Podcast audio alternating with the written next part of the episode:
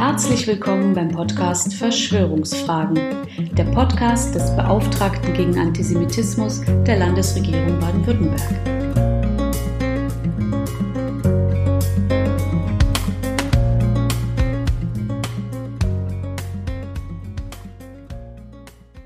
In meiner Schulzeit gab es den Aufruf zu einer großen Demonstration gegen einen weiteren Golfkrieg unter dem Motto Kein Blut für Öl.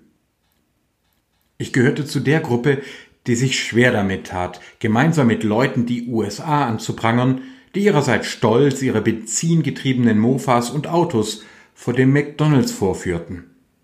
Wir diskutierten, bevor wir uns über andere moralisch erheben, müssten wir dann nicht auch unser eigenes Verhalten reflektieren?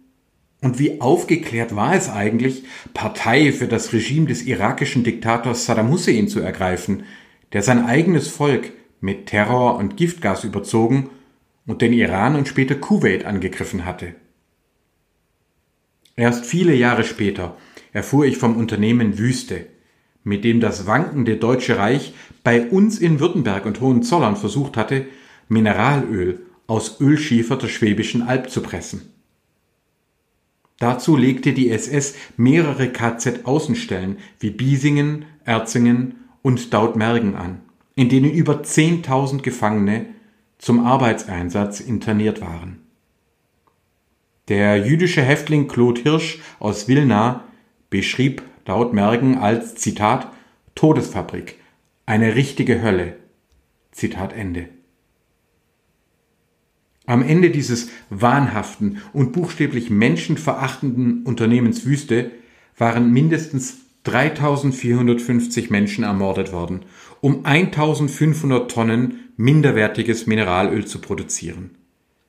Ich kann mich nicht erinnern, dass dieser Aspekt von Blut für Öl in den 1990er Jahren bei uns Thema etwa der Heimatgeschichte gewesen wäre. Dass es bei der Gewinnung dieses Rohstoffs um viel Geld und wenig Moral ging, erfuhr man allenfalls aus der US-Serie Denver Clan. Und ich fürchte, Viele werden auch heute zum ersten Mal vom NS-Unternehmen Wüste hören. Denn tatsächlich zieht sich die Blutspur von Erdöl und Erdgas bis in unsere heutige Zeit.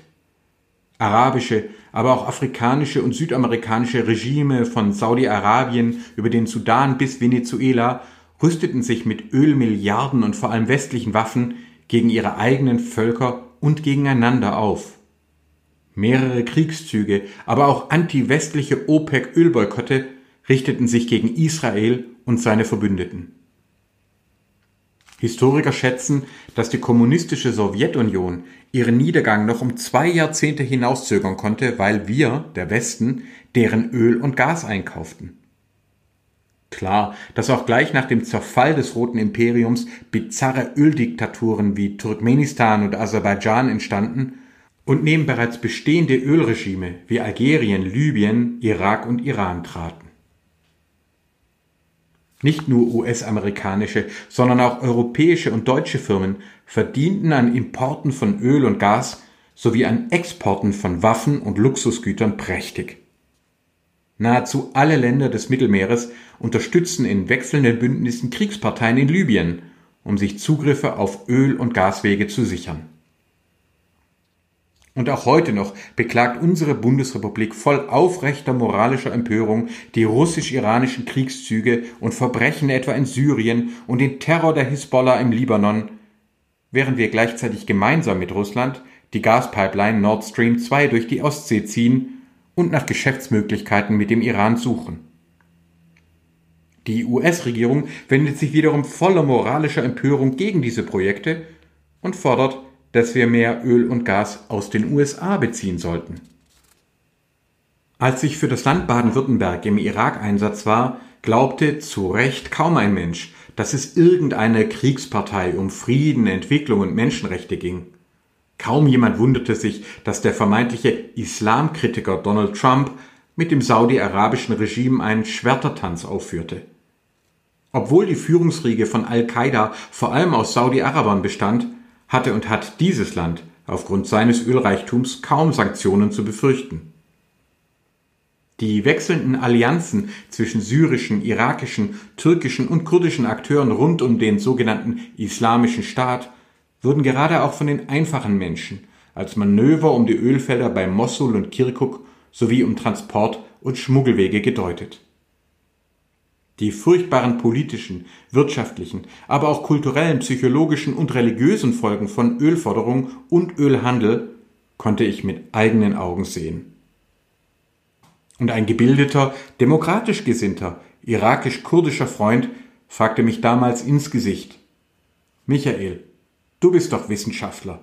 Wenn du behauptest, der blutige Niedergang dieser Region ist keine Verschwörung, dann biete doch eine bessere Erklärung. Und es gibt diese bessere Erklärung wirklich. Und zwar seit Jahrzehnten.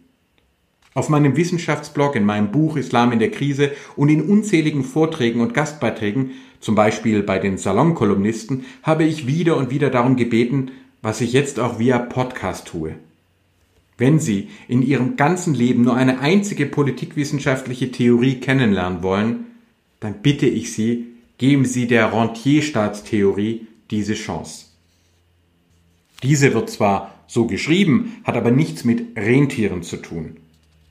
Stattdessen steckt in ihr das Wort der Rente, das wir heute vor allem als Altersversorgung kennen. In der Ökonomie werden Renten meist als Einkommen bezeichnet, für die die Empfänger nicht oder nicht mehr selbst arbeiten müssen. So lebte beispielsweise der bedeutende Theologe Charles Darwin vom Erbe seines Vaters und seiner Frau und war damit ein Rentier. Dies gab ihm die Zeit, die wegweisende Evolutionstheorie zu entdecken und auszuarbeiten. Doch auf der Ebene von Staaten wirken sich Renteneinkommen negativ aus. Wenn eine Regierung gar nicht mehr auf die Steuern der eigenen Bevölkerung angewiesen ist, sondern ihre Einnahmen zum Beispiel durch Tributzahlungen, Zölle, Drogen, Diamanten, vor allem aber Rohstoffe, Öl und Gas bezieht, dann werden immer wieder drei Sachen passieren. Erstens. Die Wirtschaft wird sich zum Schlechteren verändern, weil viel Geld plötzlich nicht mehr mit Produktion und Innovation zu verdienen ist. So stürzten selbst noch die Niederlande nach großen Gasfunden in eine Wirtschaftskrise mit steigenden Preisen, auseinanderfallenden Löhnen und sinkender Produktion. Am Ende der holländischen Krankheit musste unser Nachbarland sogar Käse importieren und brauchte lange, um seine wirtschaftliche Balance und Entwicklung wiederzufinden. Zweitens. Die Machthaber werden einen Teil der Renteneinnahmen einsetzen, um an der Macht und damit an den Milliardenquellen zu bleiben. Knapp gesagt, während Rentierstaatsregime stärker in Unterdrückung und Waffen investieren, gesunde Demokratien dagegen in Bildung und Entwicklung. Weil sie das erkannt haben, haben norwegische Wissenschaftlerinnen und Demokraten gerade noch rechtzeitig durchgesetzt, dass die gesamten Rohstoffeinnahmen des nordeuropäischen Landes in einen Fonds fließen, der nicht allein von der jeweils amtierenden Regierung kontrolliert wird. Drittens. Um die Unzufriedenheit im eigenen Land zu ersticken, werden Rentierstaatsregime Opposition und Medien wahlweise einkaufen oder brutal unterdrücken.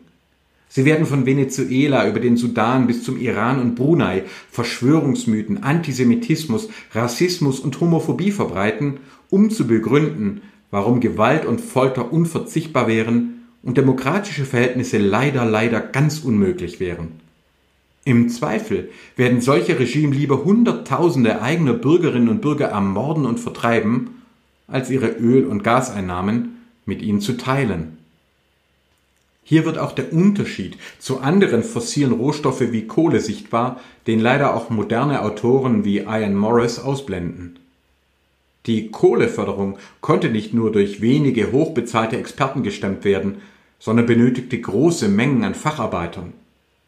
Aus den Kohlekumpeln, Stahl- und Fabrikarbeitern entstanden so Kerne der Arbeiterbewegungen, die zwar auch extreme Flügel ausbildeten, insgesamt aber die wichtige Sozialdemokratie hervorbrachten. Noch einmal, die spätere Sowjetunion war weit mehr ein weiteres Öl- und Gasfrontier-Imperium als eine Arbeitergesellschaft. Was aber bedeutet all dies für uns? Es bedeutet, dass es einerseits richtig ist, den Zusammenhang zwischen Blut, Öl und Gas deutlich zu machen. Es bedeutet aber auch, dass es überhaupt nicht hilft, wahlweise gegen die USA, gegen Russland, den Islam oder gar gegen eine angebliche zionistische Rothschild-Weltverschwörung zu wettern. Solange wir Öl und Gas verfeuern, finanzieren wir selbst autoritäre Regime, Terrorgruppen und wechselnde Koalitionen voller Waffen, Gewalt und Verschwörungsmythen. Dass wir zusätzlich auch noch Unmengen an CO2 in die Atmosphäre blasen und mit dem Klimawandel die Erde aufheizen, Wasserwege, Land- und Viehwirtschaft zerstören, trug zu den Kriegen in Syrien, im Irak, in Libyen, im Sudan und inzwischen auch Südsudan ganz konkret bei. Der beste und schnellste Weg zur Reduzierung unserer Öl- und Gasabhängigkeit liegt dabei nicht im Verkehr, sondern in der Ernährung. Mit jedem Kilogramm Fleisch verschwenden wir mehrere Kilogramm Futtermittel, Wasser und vor allem Energie- und Anbauflächen. Würde Europa seine Massentierhaltung zurückfahren und Landwirte stattdessen für die Produktion von Bioenergie und Biosprit verlässlich bezahlen, so wäre sehr viel gewonnen. Auch die neue Initiative der Bundesregierung für grünen Wasserstoff begrüße ich daher sehr. Und ich habe Hoffnung. Gerade auch die jüngeren Generationen und die Auswirkungen von Covid-19 erinnern uns an die Bedeutung von Wissenschaft und Realität, wogegen sich manche ältere sowie libertäre Antisemiten an überholte Rollen, Identitäten und Verschwörungsmythen klammern. Nicht als vermeintlicher Gutmensch und Träumer, sondern als ehemaliger Soldat der Bundeswehr, als liberaler Christ und Demokrat mit einer Finanzausbildung vor dem Studium der Religions- und Politikwissenschaft. Als verheirateter Vater von drei Kindern möchte ich daher auch selbsternannte Verteidiger der Werte und Vaterländer zum Realismus aufrufen. Die Weise, wie wir uns ernähren und bewegen, ist kein weiches oder gar lächerliches Thema, sondern entscheidet knallhart über Macht und Geldfragen. Wer sein Land wirklich liebt, wer Demokratie, Frieden, Menschenrechte und die Zukunft unserer Kinder verteidigen, Antisemitismus, Rassismus und Sexismus und auch die Gefahr weiterer Pandemien bekämpfen will, kann nicht mehr auf Massentierhaltung und Pipelines setzen, sondern auf die schnelle Dekarbonisierung und den entschlossenen Ausbau erneuerbarer Energien. Es ist schon viel zu viel Blut für Öl geflossen. Vielen Dank für Ihre Aufmerksamkeit. Bitte bleiben Sie gesund.